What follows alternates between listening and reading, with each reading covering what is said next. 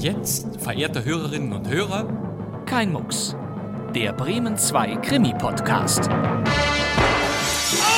Wer ist der Mörder? Ich habe niemanden ermordet. Du hast ihn erschossen. Du kannst doch nicht im Ernst glauben. Was soll ich denn glauben? Sie wissen, man kann sich irren. Der Tote, Er ist tot. Mord? mein Mann. Ja, er ist tot. Tot, sagen Sie? Oder Selbstmord. Die Pistole. Wahrscheinlich Gift. Später hielt ich Mord für wahrscheinlich. Ich weiß es nicht. Dann sind Sie auch der Mörder. Ja. Nein! Also doch.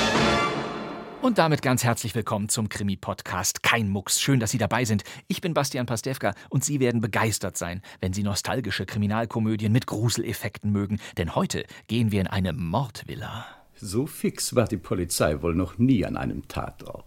Sie sind der Butler James. Wer wohl sonst? Warum sind Sie in Ohnmacht gefallen? Weil in diesem Hause nicht an jedem Abend Ermordete herumzuliegen pflegen. Doch wer ist der Täter? Ich erkläre hiermit, dass jeder Mann in diesem Hause verdächtig ist. Davon ist auszugehen. Folgen Sie Konstabler Cook ins Haus des Schreckens. Spukzimmer, Blutflecken an der Decke und Buchstützen in Elefantenform. Das sind die Zutaten unseres Radio Bremen Schockers Mordvilla von Walter Gerteis aus dem Jahr 1973. Die Regie hat natürlich Günter Siebert und eben der erzählt uns jetzt, worum es geht. Viel Vergnügen. London. Eine Nacht im Oktober. Es ist zwei Minuten vor Mitternacht. Stille Villengegend in Chelsea. Auf den menschenleeren Straßen ist nur noch ein Mann unterwegs. Der Mann nämlich, dem die Geschichte mit der Mordvilla passierte. Er soll sie Ihnen, verehrte Hörer, selbst erzählen. Wir werden ihm gleich das Wort übergeben. Es ist der 24-jährige Polizeikonstabler James Cook. Bitte, Mr. Cook. Verdammt dunkel heute. Und kühl. Ich freue mich auf den heißen Tee im Revier.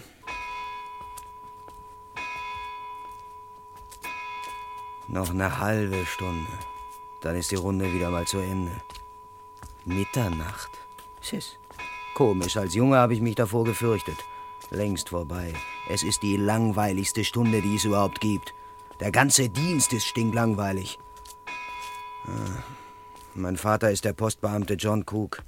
Er hat mich James getauft, wie den Weltumsegler. Er meinte, man hätte es mit so einem berühmten Namen leichter. Ich bin Konstabler bei Scotland Yard geworden. 900 Pfund im Jahr, Uniform und Stiefel frei. Ja, in neun Jahren habe ich 400 Pfund mehr, aber dann hört's auf, wenn man Konstabler bleibt. Man muss Sergeant werden. Vielleicht sogar mal Inspektor. Und dazu muss man auffallen. Glück muss man haben. Das habe ich nicht. Da kommt doch jemand. Ah, der Dr. Miller. Sicher wieder ein Baby unterwegs. Guten Abend, Sir. Guten Abend, Konstabler. Baby? Was denn sonst? Die kommen am liebsten nachts. Sie haben es hoffentlich ruhiger, Konstabler. Gute Nacht. Gute Nacht, Sir. Äh, Was hat der Doktor gesagt? Ich hätte es hoffentlich ruhiger? Das ist ja mein Pech. Ausgerechnet zum größten Londoner Polizeirevier musste ich kommen, nach Chelsea. Wir haben 300 Konstabler, da fall mal einer auf. Für meine Runden hat man mir die ruhigste Ecke gegeben, lauter feine Villen. Nachts ist das hier das reinste Schnarchquartier. Seit fünf Monaten ziehe ich hier meine Runden Schritt für Schritt, drei Meilen in der Stunde, wie man es mir beigebracht hat. Und nichts ist passiert. Mein Notizbuch ist noch ganz leer. Ach, ich werde nie Sergeant. Konstabler. Ja, Sir. Entschuldigen Sie, ich habe Sie nicht kommen hören. Kommen Sie mit. Ich wohne in der Villa da drüben. Ich bin Professor Klatterbeck, Reginald Klatterbeck. Also leise, bitte. Und äh, worum geht es, Sir? Äh, Ich fürchte, in meinem Keller liegt eine Leiche. Was? Sagten Sie ein, eine Leiche, Sir? Ja, ja, ja, das Eine sagt- tatsächliche Leiche? Ja, das sagte ich, eine Leiche. Ich stehe zu Diensten, Sir. Wo ist die Leiche? In meinem Keller. Wie oft soll ich es denn sagen? Kommen Sie doch schon. Jawohl, Sir. Ich komme. Der Mann, der mir, dem Konstabler James Cook, so unerwartet eine Leiche bescherte, war einen halben Kopf größer als ich. Und wir Bobbys sind ja gerade keine kleinen Leute. Der Gentleman war weißhaarig mit einer großen Hakennase und vielen Falten im Gesicht. In der Personenbeschreibung würde ich sagen schlank, in Wirklichkeit war er dürr. Mit seinem langen Zeigefinger wies er auf eine etwas zurückstehende Villa. Mensch, sagte ich mir, jetzt nur gut beobachten. Und ich prägte mir ein, dass in dem Haus drei Fenster erhellt waren. Eines im Keller, eines im Parterre und eines im ersten Stock, wenigstens nach der Straßenseite zu. Kommen Sie doch endlich. Aber leise. Warum sagen Sie eigentlich immer, dass ich leise sein soll? Ja, ja. Verlassen Sie sich drauf. Die Leiche in Ihrem Keller steht trotzdem spätestens morgen in den Abendblättern. Ist ja schrecklich. Lässt sich denn das gar nicht vermeiden? Wo denken Sie hin? Gerade in der Gegend, wo Leichen so selten sind. Wissen Sie, ich möchte meine Frau nicht unnötig erschrecken. Sie phantasmagoriert gerade. Was macht die Dame? Haben Sie denn noch nie etwas von Phantasmagorien gehört? Nee. Außerdem habe ich einen Besuch. Es wäre mir lieber, wenn er auch nichts davon erführe. Also, von der Leiche in Ihrem Keller wissen bisher nur Sie und ich, Sir. Stimmt. Und der Mörder, falls es ein Mord ist. Natürlich. Selbst James weiß noch nichts davon. Wer ist das? Mein Butler. Wer kann schon James heißen? Ja, ja. Die Tür zum Keller habe ich offen gelassen. Vorsicht! Die Treppe ist ziemlich steil. Ja, ich sehe es. Wir waren durch die Haustür und eine Diele zur Kellertür gleich links gegangen. Unten, zwei Schritt von der Treppe entfernt, lag die Leiche. Es war ein Mann. Er lag auf dem Gesicht, die Hände ausgestreckt. Unweit von ihm sah ich auf den Steinfliesen einen grauen Filzhut liegen und außerdem einen umgestürzten Korb, aus dem mehrere Wäschestücke gefallen waren. Die Treppe war ebenso wie der Kellerboden sehr sauber gefegt, ich erkannte keine Fußspuren. Vorsorglich griff ich nach dem Futteral, in dem wir Konstabler unseren Schlagstock, unsere einzige Waffe, aufbewahren und ging vorsichtig die Treppe hinunter. Professor Klatterbeck folgte mir. Sie haben alles unverändert gelassen. Natürlich. Ich bin nicht mal in die Nähe gegangen. Das weiß ich doch von meiner Frau her. Wieso? Sie hat es mir oft genug gesagt. Wenn du mal mit einer Leiche zu tun hast, lass sie liegen, wie sie liegt. Dann wollen wir mal sehen, wie der Mann aussieht. Ich prägte mir genau die Lage der Leiche ein und drehte sie dann behutsam auf den Rücken. Aus seiner Stirnwunde tropfte Blut. Ich warf einen forschenden Blick auf das bleiche Gesicht mit den geschlossenen Augen. Unwillkürlich prallte ich zurück.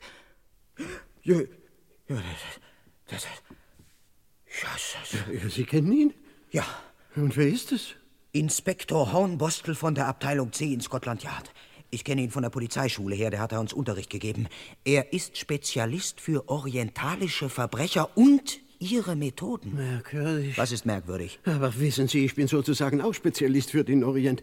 Allerdings für Geographie und Geologie. Dann war Inspektor Hornbostel vielleicht Ihretwegen im Haus. Wieso kommt er überhaupt in Ihren Keller? Ja, keine Ahnung, es ist mir ganz unverständlich. Ich versichere Ihnen, ich habe ihn nie gesehen. Ich sagte schon, dass ich, äh, dass ich äh, Besuch bekam. So spät? Ja, er konnte erst jetzt kommen. Ich habe auf ihn gewartet. Ich klingelte nach James, aber James kam merkwürdigerweise nicht. So ging ich selbst in den Keller eine Flasche Rotwein holen. Aha. Und da lag die Leiche. Durch das Fenster sah ich dann ihre Beine. Die Beine der Leiche? Äh, nein, nein, nein, ihre Beine. Ah ja, meine Beine, ja. Ja, und da sagte ich mir, sie können doch nur einem Konstabler gehören. Der kommt gerade im richtigen Augenblick vorbei. Ja, das ist die ganze Geschichte. Hm. Und wer ist Ihr Besucher? Kommt er vielleicht auch aus dem Orient? Wenn wir Indien im weiteren Sinne zum Orient rechnen wollen, stimmt es. Ihr Besucher ist also Inder. Das wollte ich damit sagen. Aber was soll denn die ganze Fragerei? Mit Verlaub, Sir, aber ich finde die Sache etwas merkwürdig. Sie sind Orient-Spezialist, haben einen Inder zu Besuch und hier liegt unser Orient-Spezialist. Das sieht doch so aus, als wäre Inspektor Hornbostel in Ausübung seines Dienstes aus dem Dienstseits geschieden. Um Gottes Willen, Sie wollen doch nicht behaupten. Sir, ich stelle lediglich fest. Aber ich darf Ihnen eines sagen. Sie wissen, dass ganz Scotland Yard in Weißglut gerät, wenn ein einfacher Konstabler, wie ich einer bin, umgebracht wird. Sie können sich nicht ausmalen, was los sein wird, wenn es erst ein Inspektor ist. Mein Gott, das ausgerechnet in meinem Keller. Es liegt mir fern, Sir, Sie zu beunruhigen. Aber es ist schon eine sehr fatale Sache. Und damit wollte ich nach dem Puls von Inspektor Hornbostel greifen, aber in diesem Augenblick schrie jemand. Es kam aus dem Hause. Mir lief es einen Augenblick kalt über den Nacken. Professor Klatterbeck sah mich bleich und mit weit aufgerissenen Augen an. Was war das? Ich glaube, das war mein Besucher. Er stürzte die Treppe hinauf. Ich griff nach einem der Handtücher, die aus dem Wäschekorb gefallen waren. Ich erinnere mich, es war von hellgelber Farbe und legte es pietätvoll Inspektor Hornbostel über das Gesicht. Dann folgte ich mit raschen, wenn auch gemessenen Schritten dem Professor. Wir hasteten durch die Diele in ein großes, dunkel getäfeltes Herrenzimmer. Er sah sich verzweifelt um. Wo ist er denn? Ja, wo ist er denn? Mr. Singh, wo sind Sie denn? Hu! Mr. Singh! Vielleicht in der Bibliothek. Damit verschwand er im Nebenzimmer. Durch die geöffnete Tür sah ich Bücherschränke. Ich hörte den Professor drei Töne ausstoßen. Oh. Oh. Oh. Und ging hinüber. Innerhalb weniger Minuten hatte ich meine zweite Leiche. Sie lag halb versteckt hinter einem Tisch. Es war ein dicker, weiß gekleideter, dunkelhäutiger Mann, auf dem Kopf trug er einen violetten Turban. Seine aufgerissenen Augen starrten zum Luster hinauf, und hinter dem schwarzen Vollbart sah man seine gefletschten weißen Zähne.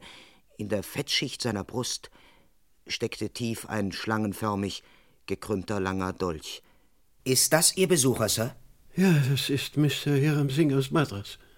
Die Waffe in seiner Brust ist ein malaiischer Kries. Das weiß ich von Inspektor Hornbostel. Eine typisch orientalische Waffe. Stimmt. Der Mörder hat sie dort von der Wand genommen. Und wo ist der Mörder? Das weiß ich doch nicht. Er muss noch im Hause sein. Aha. Die Leiche hält etwas in der rechten Hand. Seltsam. Ja, es ist eine indische Figur. Der grüne Elefant. Wir benutzen sie als Bücherstütze. Konstable, ich kann nicht mehr. Ich glaube, ich falle jetzt in Ohnmacht. Ah. Sir! Da stand ich nun. Mit einem toten Inspektor im Keller, einem toten Inder aus Madras in der Bibliothek und einem ohnmächtigen Professor der orientalischen Geographie. Ich musste mich sofort mit meinem Revier in Verbindung setzen. Ich ging etwas rascher als gewohnt in das Herrenzimmer. Auf dem Schreibtisch stand, wie erwartet, ein Telefon. Ich hob den Hörer ab. Hallo? Hallo? Hallo? Und bekam, wie in dieser Situation ebenfalls erwartet, keine Verbindung. Der Apparat war tot. Auf dem Schreibtisch sah ich einen Klingelknopf. Ich drückte mehrmals kräftig drauf.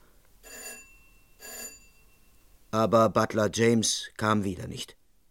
Es blieb mir also offenbar nichts anderes übrig, als meine Trillerpfeife zu betätigen und mit ihr andere Konstabler herbeizurufen. Zu diesem Zweck ging ich in die Diele und zur Haustür. Plötzlich blieb ich stehen. Da schrieb doch jemand im ersten Stock auf einer Schreibmaschine. Die Frau Professor, die hatte ich vergessen mit ihren äh, Phansmagorien oder wie das der Professor genannt hatte. Ich musste sie unbedingt warnen. Ein Mörder lief frei im Haus herum. Ich ging die Treppe hinauf. Hinter dieser Tür musste es sein. Niemand antwortete. Ich öffnete die Tür einen Spalt breit und sah hinein. Entschuldigung, Madame, ich möchte Sie nicht erschrecken. Sie können mich nicht erschrecken, Constable. Ich lebe seit 40 Jahren mit Constablern zusammen. Ich dachte, äh, Ihr Mann ist Geografieprofessor. Die Dame an der Schreibmaschine hatte schneeweißes Haar, das ihr in Simpelfransen in die Stirn hing. Sie hatte ein freundliches, rosiges Gesicht und sie musste sehr klein sein, höchstens 1,50 Meter. Der Professor überragte sie sicher um glatt zwei Köpfe. Ich meine doch in der Fantasie zusammenleben. Wie viele Konstabler sind eigentlich heute Nacht im Hause? Sie sind schon der Zweite. Wieso? Ich bin der Erste. Nein, nein, nein, nein, nein, mein Lieber. Sie sind der Zweite. Vor einer Viertelstunde hat Ihr Kollege den Kopf zur Tür hereingesteckt, guten Abend gesagt und dann die Tür wieder zugemacht. Er hatte einen dicken roten Schnurrbart, Sie kennen ihn sicher. Verzeihung, Madame. Ihr Mann hat mir nichts von einem zweiten Konstabler gesagt. oh, Reginald weiß oft nicht, was im Hause vorgeht. Und jetzt stören Sie mich bitte nicht, ich schreibe an meinem 87. Roman. Sie, Madame? Ja. Haben Sie noch nichts von dem Privatdetektiv Billy Mondschein gehört? Sie meinen diese blutrünstigen Dinger? Genau die. Diese blutrünstigen Dinger, wie Sie sie nennen, schreibe ich. Seit 40 Jahren. Aber die schreibt doch einer namens Charlie Strongman. Mein Pseudonym. Ihr Pseudo was? Nym. Wenn Evelyn Klötterbeck darunter stünde, würde die Dinger, ich meine die Romane, kein Mensch kaufen. So, und nun adieu. Äh, oh, äh, das heißt, ich wollte Sie noch etwas fragen. Ja, Madame? Wenn jemand einen anderen mit einem malaiischen Kries umbringt, was würden Sie dann für richtiger halten? Dass er ihn durchbohrt oder einfach den Kopf abschlägt? Madame, es ist meine Pflicht, Sie darauf aufmerksam zu machen, dass ein solcher Mörder sich zurzeit im Haus bewegt. Warten Sie mal, das wäre gar kein schlechter Titel. Ein Mörder zurzeit im Hause? Und im Keller liegt ein toter Inspektor von Scotland Yard. Hübsche Idee, aber hm, ja, das müsste natürlich an den Anfang der Geschichte. Und in der Bibliothek wurde ein Inder mit einem Kries durchbohrt. Sehen Sie, Sie sind auch für Durchbohren. Und Ihr Mann ist ohnmächtig geworden. Die Schläfen mit Whisky einreiben, das hilft bei meinem Mann immer. Haben Sie hier wenigstens ein Telefon? Draußen auf dem Gang und nun goodbye. Das Telefon auf dem Tischchen im Gang war genauso tot wie das unten im Herrenzimmer. Frau Klatterbeck hatte sich eingeschlossen. Ich klopfte an die Tür. Madame, es ist ernst. Es ist blutiger Ernst. Ich bekam keine Antwort. Ich ging zur Treppe. Ich musste jetzt schleunigst Verstärkung herbeipfeifen. Plötzlich duckte ich mich.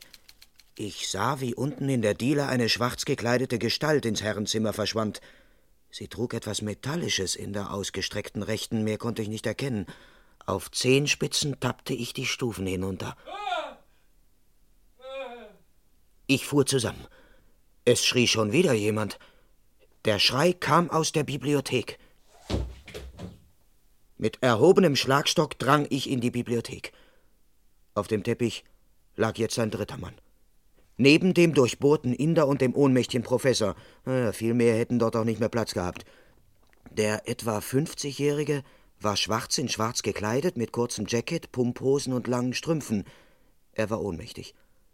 Auf dem Tischchen neben ihm stand ein silbernes Tablett, darauf ein Glas, offenbar mit Wein gefüllt. Ich hatte also jetzt zwei Tote, zwei Ohnmächtige und eine Frau mit Phantasmagorien oder so. Der Schwarzgekleidete schlug die Augen auf, rieb sich dieselben und sah mich an. So fix war die Polizei wohl noch nie an einem Tatort. Sie sind der Butler namens James? Wer wohl sonst? Warum sind Sie in Ohnmacht gefallen? Aus einem einfachen Grunde, Konstabler. Weil in diesem Hause nicht an jedem Abend Ermordete herumzuliegen pflegen. Im Übrigen möchte ich Sie ersuchen, in Anbetracht der Tatsache, dass Sie sich in einem britischen Heim und zugleich in der Gegenwart eines Toten befinden, Ihren Helm abzunehmen. Ich denke gar nicht daran, solange der Mörder noch im Haus herumschleicht. Oh, wo? Ja, das weiß ich nicht.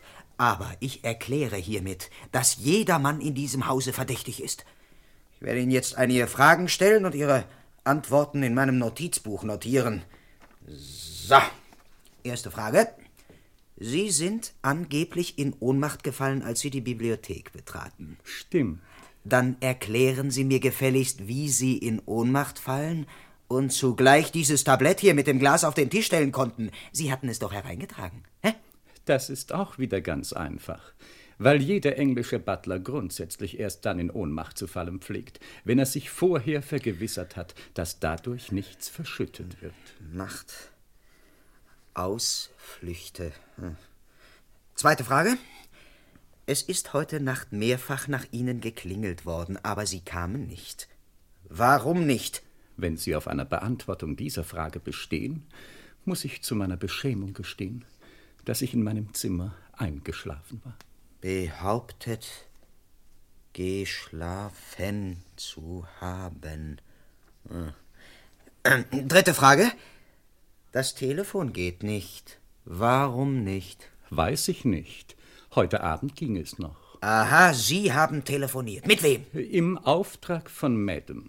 Eine Sendung neuer Farbbänder war ausgeblieben. Farbbänder ausgeblieben. Naja. Alle Ihre Angaben werden überprüft.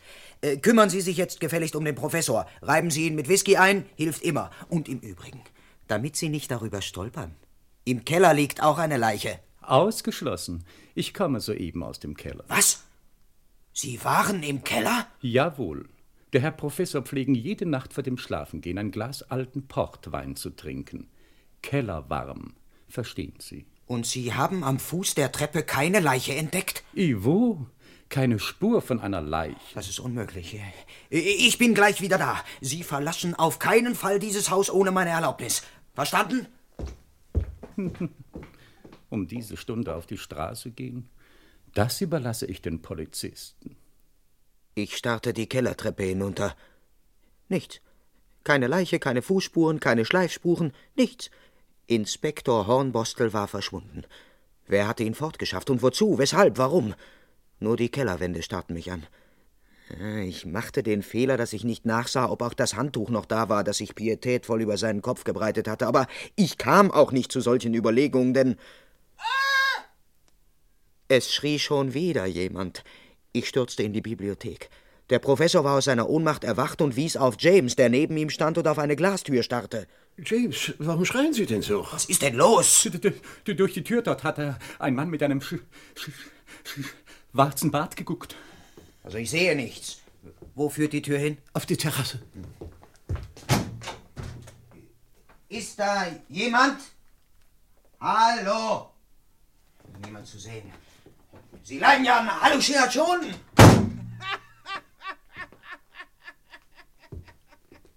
Wer lacht da?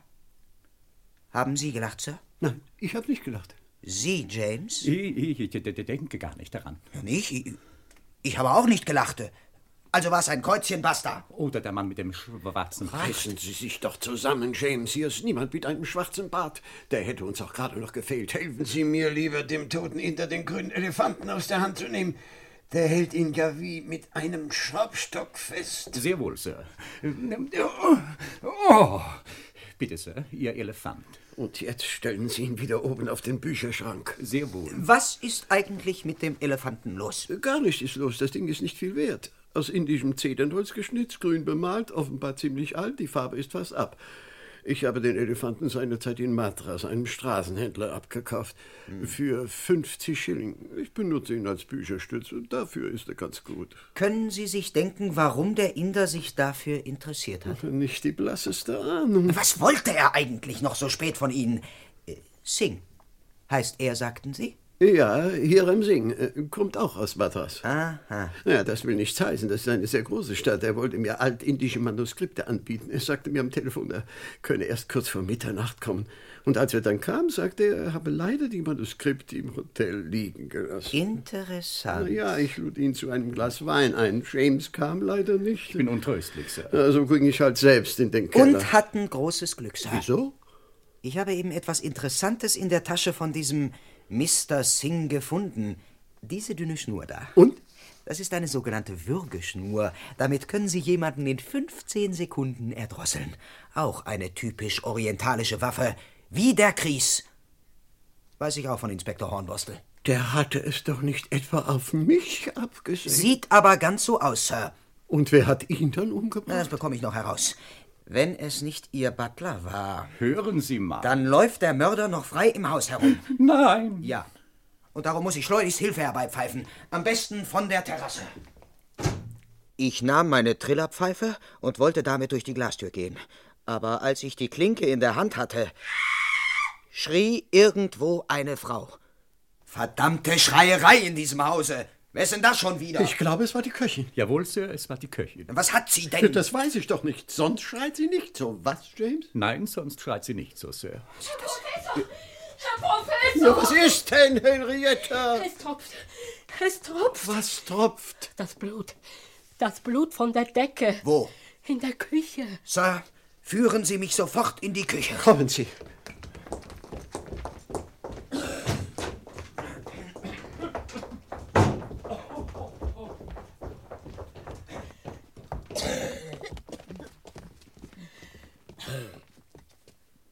Sie den feuchten Fleck da oben?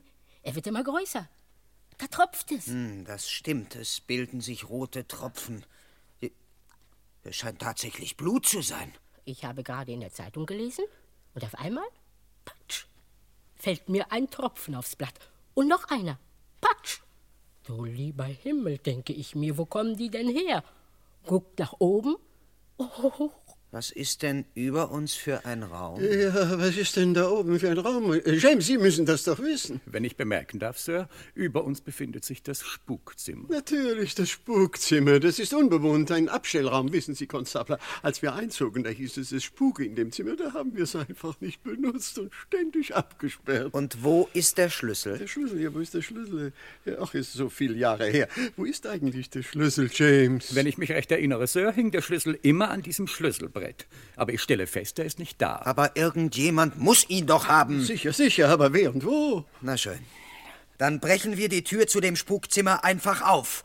Da oben liegt doch offenbar eine dritte Leiche. Oh, eine dritte, grässlich. Dann nehmen Sie nur ja Ihren Kollegen mit hinauf, Herr Konstabler. Hier ist kein Kollege. Aber ich habe ihn doch selbst gesehen. Er war da vorhin in der Küche, so ein großer staatlicher Konstabler mit einem schönen roten Schnurrbart. Wann war das? Ja, vor einer Viertelstunde vielleicht. Was hat er in der Küche gemacht? Gar nichts. Er ist hereingekommen, hat einen guten Abend gesagt und... Und? Na und? Und, und ist wieder hinausgegangen. Verstehen Sie das? Sir, ich verstehe allmählich überhaupt nichts mehr. Ich starrte zu dem blutigen, feuchten Fleck an der Decke empor. Er wurde immer größer. Eine Bewegung an der Tür ließ mich den Kopf wenden. Dort stand, winzig, weißhaarig und freundlich lächelnd, die Frau Professor. Wir hatten sie nicht kommen gehört. Mit hochgezogenen Augenbrauen studierte sie die Blutflecken an der Decke, von der patsch, patsch, soeben wieder zwei Tropfen hinunterfielen. Dann sagte sie nur Also doch und war wieder verschwunden. Verwirrt sah ich den Professor an. Er hatte ganz starre Augen bekommen und murmelte Ich beginne einiges zu ahnen. Oh, oh, da ist er, da ist er. Um Gottes Willen, James, was ist los? Der Mann mit dem sch sch schwarzen Bart. Eben hat er zum Küchenfenster hereingesehen. Haben Sie was gesehen, Konstabler? Nichts, Sir. Ich halte den Mann mit dem schwarzen Bart für eine Erfindung oder ein Wahngebilde Ihres Butlers. Ich weiß doch noch, was ich sehe. Nichts, aber auch gar nichts wird mich jetzt davon abhalten, endlich Verstärkung herbeizuholen. Und entschlossen ging ich zur Küche hinaus. Ich kam bis in die Diele. Und dann fiel ein Schuss. Er kam aus dem ersten Stock. Ist dir was passiert, Evelyn? Ich habe durch Schlüsselloch gezielt. Es gibt doch wahrhaftig Leser, die behaupten, das ist nicht möglich. Lächerlich. Natürlich kann man das. Und hast du was getroffen? Selbstverständlich. Die Kugel sitzt genau in Onkel Edwards Brust. Na, dann ist es ja gut. Lass dich weiter nicht stören. Aber heute wird nicht mehr geschossen. Nein, Darling. Äh, Sir? Ich glaube, Sie sind mir jetzt eine Erklärung schuldig. Natürlich, Konstabler. Sie müssen wissen, dass meine Frau ihre Schriftstellerei sehr ernst nimmt. Und wenn kritische Leserbriefe kommen, dann kann sie manchmal nachts nicht schlafen. Und darum probiert sie alles möglichst genau aus, was in ihren Romanen vorkommt. Mit Ausnahme von Falschmünzerei, Brandstiftung und solchen Dingen natürlich. Sie nennen das ihre Phantasmakorien. Ah, Und umbringen. Probiert sie das auch? Wo denken Sie hin, Konstabler? Meine Frau kann keiner Fliege was antun. Und Onkel Edward, dessen Brust soeben durchschossen wurde. Ist ein großes Bild in einem der Zimmer oben. Der Gute ist schon seit 20 Jahren tot. Sir, ich äh, betrachte Ihre Erklärung für ausreichend. Ich wäre Ihnen dankbar, wenn Sie nunmehr hinaufgingen und auch Madame nach dem Schlüssel zum Spukzimmer befragen wollten. Das würde ich gern tun, natürlich. Und Sie, James, gehen gefälligst zurück in die Küche und beschützen die Köchin oder umgekehrt, ganz wie Sie wollen. Ich hole inzwischen Verstärkung. Wir trennten uns. Ich steuerte auf die Haustür zu, zum äußersten entschlossen, endlich meine Trillerpfeife zu betätigen. Als ich an der Tür zum Keller vorbeikam, hörte ich dahinter ein Geräusch. Ich öffnete die Tür. Niemand war zu sehen. Jetzt kam es mir wiederum vor, als bewegten sich hinter mir, also in der leeren Diele, langsame, schleifende Schritte. Nahe der Kellertür sah ich einen großen, massiven, zweiteiligen Schrank. Seine Tür war nur angelehnt. Ich öffnete sie. Auf der einen Seite hingen alte Regenmäntel, auf der anderen standen einige Gießkannen. Ich schlüpfte hinter die Gießkannen und spähte durch einen schmalen Spalt in die Diele. Ich hatte recht gehört.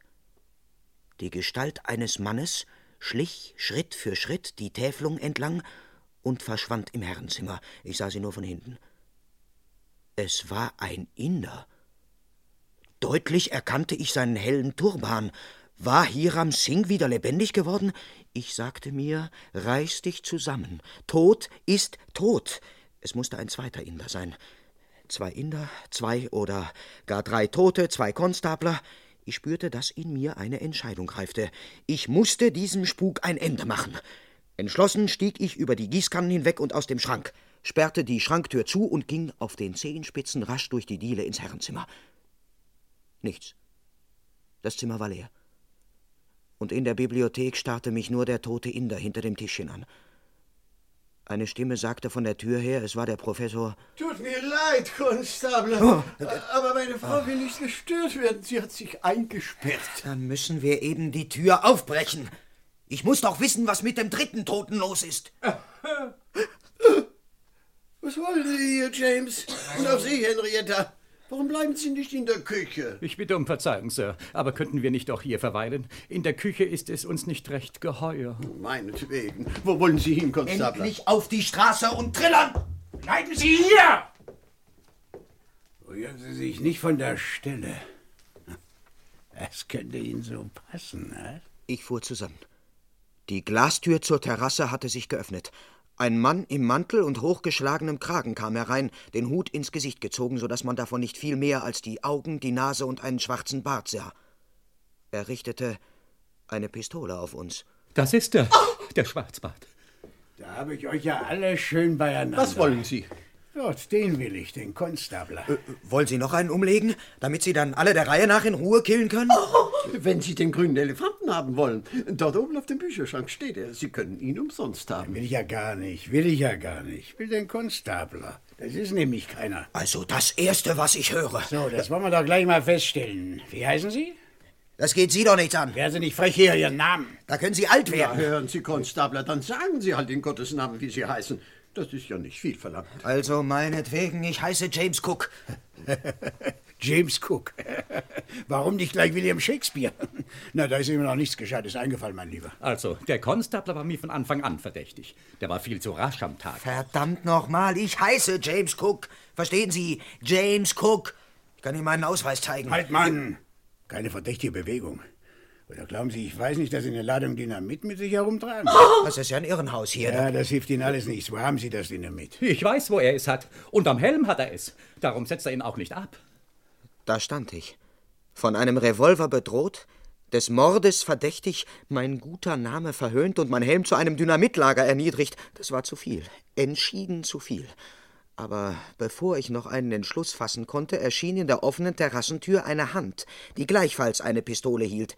Ihre Mündung bohrte sich in den Rücken des Bärtigen und eine Stimme, die mir bekannt vorkam, sagte: Lassen Sie mal Ihr Schießeisen sofort fallen. Gut so. Und nun Hände hoch. Lieber Himmel, wer ist denn das? Zur Tür herein kam der Mann mit dem Turban. Der Mann, den ich vorhin vergeblich gesucht hatte. Er musste sich auf der Terrasse versteckt haben. Aber seine Stimme. Woher kannte ich nur seine Stimme? Sein Turban war hellgelb, auch die Farbe hatte ich heute Nacht schon einmal gesehen. Das war doch. Glauben Sie, ich weiß nicht, dass Ihr schwarzer Bart falsch ist? Herunter damit! Das wahre Gesicht her! Au! Das ist doch nicht möglich. Sie sind doch Inspektor Robbins von der Abteilung B, Unterabteilung Sprengstoffe. Was machen Sie denn hier, Kollege? Und wenn mich nicht alles täuscht, dann sind Sie Inspektor Hornbostel von der Abteilung C und der Abteilung Orient. Was haben Sie denn da im Kopf gemacht? Eine üble Beule, nichts weiter. Aber Inspektor, ich denke, Sie sind eine Leiche. Sie gehören doch in den Keller. Aber Sir, wir sind doch keine Holzköpfe in Scotland Yard. Ich habe mir im Übrigen erlaubt, dieses Handtuch um meinen Kopf zu wickeln. Sie erhalten es gereinigt wieder zurück. Irgendein so ein Dummkopf hat es mir über das Gesicht gelegt. Ich bin beinahe daran erstickt. Und wer hat Sie niedergeschlagen? Davon weiß ich nichts. Ich weiß nur, dass ich in der Dunkelheit über etwas gestolpert bin, was sich dann als ein Wäschekorb erwies. Ich muss eine Zeit lang ohnmächtig gewesen sein. Und was suchten Sie in meinem Haus? Ich bin Professor Reginald Glatterbeck. Ich kenne Sie, Sir. Ich war auf der Fährte eines brandgefährlichen Mannes. Hiram Singh ist sein Name. Er wollte Sie heute Nacht umbringen. Mein Gott, und warum das? Keine Ahnung. Er wollte bei Ihnen etwas holen. Sir, der grüne Elefant. Der kommt mir sofort aus dem Haus. Wollen Sie ihn haben, James? Sehr gütig, Sir, aber ich kann Elefanten nicht leiden. Und was machen eigentlich Sie hier, Kollege Robbins? Ich möchte diesen angeblichen Konstabler festnehmen. Das ist einer der gefürchtetsten Männer von ganz Soho. Dynamit-Jim. Sir. Sie müssen sich irren, Kollege. Ich kenne zufällig diesen Konstabler. Ich erinnere mich. Er war in der Polizeischule. Ich habe ihn in Erinnerung behalten, weil er so einen berühmten Namen trägt. Wie war er doch gleich? Winston Churchill, nicht? Nein, Sir. James Cook. ja, natürlich, James Cook. Ich bin glücklich, Sir, dass Sie mich wiedererkennen, Sir. Ja, schon gut, schon gut. Bei meinem Gedächtnis. Und warum suchen Sie diesen Dynamit-Jim ausgerechnet in meinem Haus, Inspektor? Sehr einfach, Sir. Weil dieser Mann sich in der Uniform eines Constables hier eingeschlichen hat, um das Haus in die Luft zu sprengen. Und warum das? Das ist ein Tick von dem Mann, Sir. Er sprengt alle Häuser in die Luft, in denen Leute wohnen, die Klatterbeck heißen. Ja, der hat was gegen den Namen. Äh, Wir glauben, dass er mal einen Lehrer gehabt hat, der Klatterbeck hieß. Du lieber Gott. Ja, zum Glück haben wir vorher erfahren, dass er es heute Nacht auf ihr Haus abgesehen hatte. Dann nehmen Sie doch den Mann fest. Ja, das will ich ja, Sir, das will ich ja. Das ist natürlich schwierig, wenn hier auch echte Konstabler herumlaufen. Sir, ich kündige. Und was wird mit meinem Hiram Singh? Ach, das äh, haben wir ja fast vergessen, Sir. Der liegt hinterm Tisch. Sie haben ihn bloß noch nicht entdeckt. Zeigen Sie her. Hier, Sir. Stimmt, das ist er. Na ja, dann kann ich ja nach Hause gehen. Ach, bleiben Sie doch noch ein bisschen, Inspektor. Ja, es wäre nett von Ihnen, Kollege. Also versessen bin ich nicht darauf, aber meinetwegen, es ist ja eh ein angebrochener Abend. Was hat das übrigens für eine Bewandtnis mit dem grünen Elefanten auf dem Bücherschrank? Wollen Sie ihn mal sehen? Ja, zeigen Sie mal her. Ist schon ein altes Ding. Hoffentlich haben Sie nicht so viel dafür bezahlt. 50 Schilling. Allerhand. Oh, ich hätte gerne 25 dafür gegeben. Sie meinen, deswegen wollte Singh Sie umbringen? Bestimmt. Auf das hat er es abgesehen. Wenn ich nur wüsste, was es damit für eine Bewandtnis hat. Dann verstehe ich nicht. Ich, ich werde es wohl noch nie erfahren.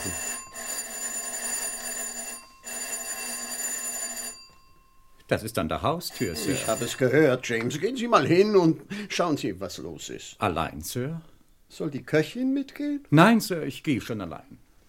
James verschwand durch das Herrenzimmer in die Diele und kam nach einigen Augenblicken wieder zurück in die Bibliothek. Sir, es ist der Staatssekretär im Auswärtigen Amt, Lord Seymour, und seiner Hoheit der Maharaja von Kakapur nebst Begleitung. Die Herren wünschen Sie dringend zu sprechen. Jetzt? Nachts um eins? Das ist doch nicht möglich. Sir, in London ist alles möglich. Schön, ich lasse die Herren bitten. Es waren vier Herren, die die Bibliothek betraten. Lord Seymour, dessen Bild ich aus den Zeitungen kannte, und der Maharaja von Kakapur schritten vorne weg. Der Maharaja war in hellgrüne Seide gekleidet, wie ein Filmprinz. Und es war der dritte Turban, den ich diese Nacht zu Gesicht bekam, mit Abstand der schönste, Brillanten geschmückt. Und außerdem der dritte schwarze Bart, ein echter. Beide Herren waren von ihren Sekretären begleitet. Sie lehnten ab, Platz zu nehmen, sie hätten es eilig, der Maharaja müsse zum Flugplatz und man hoffe, die Angelegenheit rasch zu erledigen. Dass halb Scotland Yard in der Bibliothek versammelt war, nahmen die Herren mit Interesse zur Kenntnis. Lieber Professor, diesen Überfall zur späten Stunde verdanken Sie der Tatsache, dass offenbar ähm, Ihr Telefon nicht geht. Stimmt. Sonst hätte ich es vielleicht telefonisch regeln können. Äh, das war nicht möglich. Da aber unserem hochverehrten Gast sehr viel daran liegt, die Angelegenheit noch vor seinem äh, Rückflug zu erledigen, haben wir uns selbst auf die Socken, äh, auf die Socken gemacht. Na und so weiter und so weiter. Äh, vielleicht übernehmen Sie nun das Wort, Hoheit? Sie sind so nervös, Kollege. Ja, ich habe mir eben die Überschriften morgen in den Blättern vorgestellt. Lord Seymour in die Luft geflogen, wem gehört der Turban? Herr Professor, es geht um etwas, was sich in Ihrem Besitz befinden soll. Es ist ein Elefant aus Zedernholz. Aha. Guck an. Verzeihung, Sir.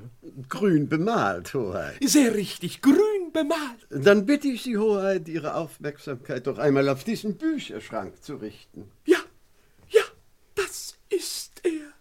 Sami, reiche mir den Elefanten. Jawohl, Hoheit. Ich habe ihn wieder. Buddha, Buddha sei gedankt. Hat es damit eine besondere Bewandtnis, Hoheit? Wir haben ihn eigentlich mehr als Bücherstütze verwendet. Aber ich bitte Sie, Professor.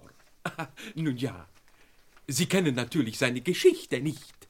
Dieser Elefant begründete vor 700 Jahren die Dynastie der Maharajas von Kakapur. Solange er in unserer Familie ist, waren unsere Macht und unser Reichtum gesichert. Eines Tages, es sind etwa zwei Jahre her, wurde der Elefant von einem ungetreuen hohen Beamten meines Hofes gestohlen.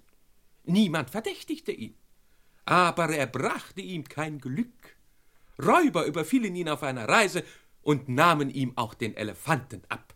Und damit verlor sich zunächst seine Spur, aber meine Agenten ermittelten schließlich, dass der Elefant durch viele Hände gegangen war, bis er bei einem Trödler in Madras landete. Und der hat ihn dann an Sie, Professor, verkauft. Stimmt, stimmt, genau. Äh, Augenblick. Die Geschichte ist noch nicht fertig. Außerdem erfuhren wir, dass jener ungetreue Beamte, der inzwischen entlarvt und geflohen war, ebenfalls von dem Verkauf des Elefanten an Sie erfahren hatte und sich auf den Weg nach Europa gemacht hat, um ihn sich mit jedem Mittel zurückzuholen. Dieser Törichte glaubt immer noch, auch ihm werde der Elefant Macht und Reichtum bescheren. Äh, Er müsste eigentlich jeden Augenblick bei Ihnen auftauchen, Professor. Ich glaube, das ist bereits geschehen. Wenn ich mir die Bemerkung gestatten darf, er ist aufgetaucht und sozusagen bereits wieder untergetaucht. Wenn Hoheit einmal einen Blick hinter diesen Tisch werfen wollen. Äh, wo? Gestatten, äh, das muss ich auch mal sehen. Er ist es, Hiram Singh. So sehen wir uns wieder, törichter aller Törichten. Nun, hat dir der Elefant Glück gebracht, Vermessener? Ein anderer ist mir zuvorgekommen. Äh, darf man fragen, äh, wer hat den Mann eigentlich umgebracht? Wenn Sie mir die Formulierung gestatten, Euer Lordschaft, wir wissen es sozusagen noch nicht. Nun ja, äh, machen Sie ruhig weiter. Jedenfalls, äh, tot ist tot. Und der Elefant ist auch wieder. Nie mehr werde ich mich von ihm trennen. Äh, Damit komme ich zu der Frage, lieber Professor. Äh, Was wollen Sie für ihn haben? Äh, Hängen Sie sehr an Aber ihm? nein, gar nicht. Wir haben genügend andere Bücherstürze. Naja, ich würde sagen, heute zum Einkaufspreis. Äh, 50 Schilling, nicht? 50 Schilling? 50 Schilling, Professor? Na schön, wenn Sie es absolut so wünschen, Sammy, reichen Sie dem Herrn Professor 50 Schilling. Jawohl, Hoheit. Dankeschön.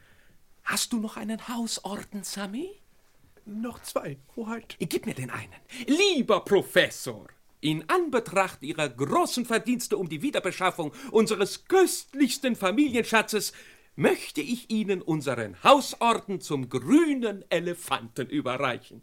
Sie sehen, an ihm ist eine winzige Nachbildung des Elefanten befestigt. Ich fühle mich geehrt, Hoheit. Äh, na also, das wär's. Dann können wir ja auf. Äh, Das Wort brechen blieb ihrer Lordschaft im Munde stecken, denn in diesem Augenblick ging das Licht aus. Wir standen im Dunkeln. was ist denn los? Ist es bei Ihnen auch so, äh, finster? Leider ja, das Licht scheint aus zu sein. James, holen Sie in der Küche Kerzen. Sir, ich würde vorschlagen, doch weiterhin hier zu verweilen. Vielleicht benötigen Sie meine Dienste an Ort und Stelle dringender. Hat denn niemand ein Streichholz bei sich oder ein Feuerzeug? Niemand? Das kommt davon, wenn man bei Scotland Yard neuerdings Nichtraucher bevorzugt. Es sieht so aus, als sei Dynamit Jim endgültig an die Arbeit gegangen. Was meinen Sie, Kollege? Durchaus Ihre Meinung. Ich warte jeden Augenblick darauf, in die Luft zu gehen. Dummes Zeug, in die Luft gehen. Sind wir denn in einem Ballon? Ich schlage vor, meine Herrschaften, dass wir der Entwicklung, welche sie auch sein mag, gelassen entgegensehen. Bravo, Professor, das nenne ich britisch gesprochen. Gelassen entgegensehen. Und, ähm, möglichst schweigend. Was ist denn das für ein äh, Patsch-Patsch, das man da hört? Das ist das Blut in der Küche. Aha. Ähm, äh, was sagten Sie? Das Blut in der Küche? Ach so. Das Licht war wieder aufgeflammt. Lächelnd und erleichtert sahen wir uns an. Nur der Maharaja von Kakapur starrte entsetzt auf seine Hände. Wo, wo ist der Elefant? Hatten Sie ihn nicht auf den Tisch gestellt, als Sie mir den Orden anhefteten? Ja, da ist er aber nicht. Wo ist er? Hast du ihn, Sammy? Bei Buddha, nein, Hoheit, nein. Wer hat den Elefanten an sich genommen? Wer? Antwortete niemand. Niemand verlässt den Raum. Und gehen Sie doch endlich an die Arbeit, Scotland Yard. Und stehen Sie nicht bloß herum. Ähm, alle durchsuchen. Tja, da müssen wir wohl. Um die Geschichte kurz zu machen, niemand hatte den Elefanten und er war nirgendwo im Zimmer. Der Maharaja brach in Schluchzen aus. Da, in diesen Händen hielt ich ihn schon. Und nun ist er wieder fort. Sammy, Sammy, wären wir doch nie in dieses hässliche, kalte Land gekommen. Sie sehen mich erschüttert, Hoheit. Professor, geben Sie mir den Hausorden wieder. Wenn es sein muss, bitte. stütz mich, Sammy. Wir gehen und nie mehr kehren wir zurück. In feierlicher Prozession geleiteten wir den gebrochenen Maharaja bis an die Haustür. Lord Seymour warf uns einen eiskalten Blick zu. Schande über Scotland Yard. Dann gingen die vier Herren, den Maharaja in ihrer Mitte, zu ihren Wagen. Seufzend schloss der Professor die Haustür. Ach, schade. Und ich dachte, ich bin diesen Elefanten endlich los. Die 50 Schilling muss ich dem Maharaja wohl auch noch zurückschicken. Kakapur, wo das wieder sein mag. Darling! Es war die Frau Professor. Sie stand oben auf der Treppe und lächelte uns strahlend an. Was ist, Evelyn? Das habe ich fein gemacht, was? Ich weiß nicht, was du meinst. Vermisst du nichts? Mein Gott. Ich habe euch doch in der Dunkelheit etwas weggenommen und niemand hat es gemerkt. James, äh, halten Sie die Autos auf. Sehr wohl. Halt! Halt! Halt! Und sag mal, Darling, was hast du uns denn weggenommen? Den Elefanten, die komische Buchstütze. Im siebten Kapitel kommt so ein Diebstahl im Dunkeln vor. Ging tadellos. Ich werf dir den Elefanten hinunter. Nein, nein, nein, nein, bitte, bitte, bitte, wirf ihn nicht. Ich hole ihn mir. Bitte treten Sie näher. Ja, bitte sehr. Bitte. Hoheit, ich bin überglücklich. Hier ist er, unversehrt. In diesem hässlichen, kalten Lande passieren noch Wunder. Verzeihen Sie mir. Ich hatte es nicht so gemeint. Wo war er denn? Ich sagte ja bereits, ein Wunder. Oder sagen wir lieber, eine Phantasmagorie. Sammy den Orden. Nein, alle beide. Sehr wohl, Hoheit. Und damit schloss diese bewegende Szene. Die Herren bestiegen endgültig ihre Wagen und brausten davon. Die Frau Professor zog sich an ihre Schreibmaschine zurück, und der Professor machte eine einladende Handbewegung. So, und nun zu einem gemütlichen Whisky ins Herrenzimmer. Kommen Sie bitte. Sir, bitte keinen Alkohol, wir sind noch im Dienst. Richtig, Dynamit, Jim. Um ein Haar hätte ich ihn vergessen. Und natürlich die Leiche oben im Spukzimmer. Was das angeht, so kann ich Sie beruhigen. Meine Frau hat es mir vorhin, als ich nach dem Schlüssel fragte, durch die Tür gestanden. Es gibt im Spukzimmer keine Leiche. Es ist Ochsenblut. Meine Frau hat es sich aus der Schlächterei besorgt. Einen Eimer voll. Und die alte Geschichte. Ein Leser wollte nicht glauben, dass Blut durch die Decke tropft. Ich glaube, das kommt in ihrem Roman Die tanzenden Skelette vor. Und dann kann sie nicht schlafen, bis sie es ausprobiert hat. Sie ist so gründlich. Bleibt also Dynamit, Jim. Wir können immer noch jeden Augenblick in die Luft fliegen. Nimmt das denn heute Nacht kein Ende? Konstabler James Cook? Sir. Strengen Sie mal Ihren Kopf an. Sie kennen das Haus doch am besten von uns dreien. Wo könnte sich Dynamit Jim am ehesten verborgen halten? Vielleicht auf der Terrasse, Sir. Nein, da war schon vorhin ein Gedränge. Ja, dann muss ich nachdenken. Äh, Aber das Klopfen macht einen richtig nervös. Ja, James, äh, das fällt mir auch auf. Wer klopft da eigentlich? Bedauere, Sir, ich stehe vor einem Rätsel. Ich würde sagen, die Köchin, aber die ist ja auch hier. Es klingt, als wenn einer gegen Holz klopft. Holz. Ich glaube, ich weiß, wo er ist. Na also, Sie heißen doch nicht umsonst James Cook. Wo ist er? Kommen Sie mit, aber nicht ohne Ihre Pistolen. Durch die Diele. James, machen Sie diese Kellertür auf. Sehen Sie hier den Schrank? Er ist wahrhaftig groß genug, um gesehen zu werden. Da ist er drin. Die Gestalt eines Konstabler, den Helm noch auf dem Kopf, fiel vor unsere Füße. Dabei verlor er seinen falschen, dicken, roten Schnurrbart. Ich, ich ersticke. Ich ersticke. Oh, oh. Beinahe wäre es aus gewesen. Und tun Sie die Pistole weg, Inspektor.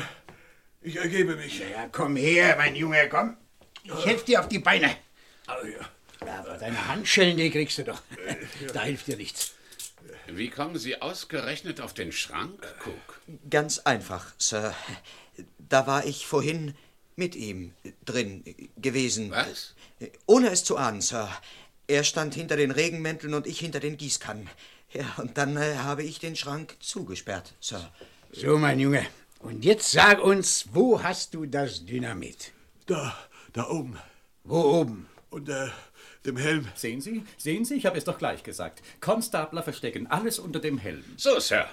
Ich glaube, jetzt wäre das Wichtigste erledigt. Äh, wenn Sie jetzt von einem kleinen Whisky reden sollten. Aber mit dem größten Vergnügen, Inspektor. Kommen Sie alle mit. Wie ich Henrietta kenne, nehmen Sie auch einen, was? Aber nur verdünnt, Sir. Und der arme Teufel, der beinahe erstickt wäre, soll auch einen haben. Dynamit Jim bekam sogar zwei. Es waren eh seine letzten für lange Zeit. Den toten Hiram Singh in der Bibliothek wollte er nie in seinem Leben gesehen haben.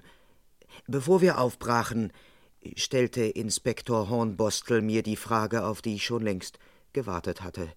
Eines verstehe ich nicht, Konstabler. Äh, Sir? Sie sagen, dass Sie kurz nach Mitternacht ins Haus gekommen sind. Jetzt ist es halb zwei. Warum haben Sie denn nicht Ihr Revier angerufen? Das Telefon war gestört, Sir. Ja. Na, hören Sie mal. James, gehen Sie doch mal an den Apparat. Jawohl, Sir. Ja, ja, ich verstehe. Guten Abend. Es war die Störungsstelle bei der Post. Sie bedauert, dass die Leitung wegen eines Kabelschadens in den letzten zwei Stunden unterbrochen war. Und warum haben Sie nicht einfach Ihre Trillerpfeife benutzt, Mann? Ich wollte ja, Sir, aber Sie werden es nicht glauben. Ich kam nicht dazu. Es kam immer etwas dazwischen. So, und jetzt Abmarsch. Äh, Augenblick, Inspektor. Und die Leiche in der Bibliothek? Ja, natürlich haben wir, haben wir ja beinahe vergessen. Naja, ich schicke Ihnen morgen in aller Früh ein paar Leute. Guten Abend, Sir. Guten Abend. Und damit gingen sie, Dynamit Jim in der Mitte. Die Figur von Konstabler James Cook verliert sich draußen in der Dunkelheit. Eine kleine Schlussszene bleibt noch nachzutragen. Die Frau Professor kam nämlich in den Salon. Fertig für heute, Darling? Ja, Ein Whisky? aber gern. Ja. Auf dein Wohl, Darling. Danke. Bitte. Das waren ja reizende Leute, die heute Nacht da waren. Sag mal, was haben die eigentlich gewollt? Das erzähle ich dir ein anderes Mal. Einverstanden? ja, natürlich. Du weißt, ich bin nicht neugierig. Sag mal, Reginald, hättest du nicht wieder einmal einen netten Einfall für einen Detektivroman? Eine Leiche könnte ich dir bieten. Wie wäre es denn mit einem durchbohrten Inder in einer Bibliothek? Nicht gerade neu, möchte ich sagen. Und wer soll ihn umgebracht haben? Ja, du hättest eine hübsche Auswahl an Verdächtigen. Wie wäre es denn mit dem Staatssekretär im Auswärtigen Amt, Lord Seymour? Oder mit dem Haratscha von Kakapur? Nein. Oder mit den Sekretären der beiden Herren? Du weißt, Sekretäre sind immer gut. Ja. Dann hätten wir noch zwei Inspektoren von Scotland Yard und zwei Konstabler. einen echten und einen falschen, mit Dynamit unter dem Helm.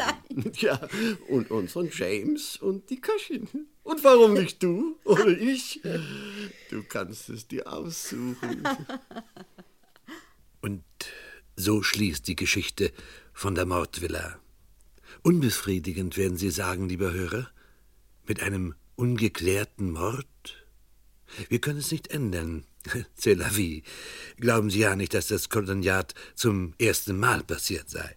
Übrigens, kurz darauf bekam äh, James Cook die Mitteilung, dass er demnächst zum Sergeant befördert werden solle. Sie hörten Mordvilla von Walter Gerdreis.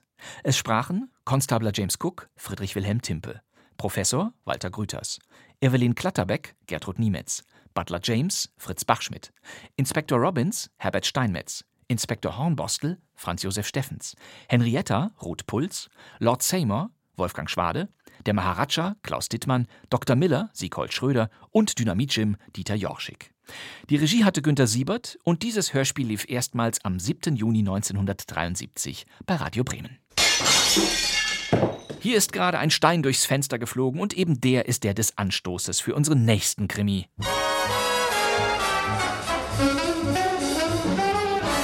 Das Geheimnis von Schloss Greifenklau. Ja, auch das Schloss Greifenklau ist wieder eine Mordvilla. Meisterdetektiv Bob Klemmerle und sein Assistent der Kriminalgefreite Naumann ermitteln gegen einen durchgeknallten Zahnarzt. Ja, in der kommenden Mux-Ausgabe.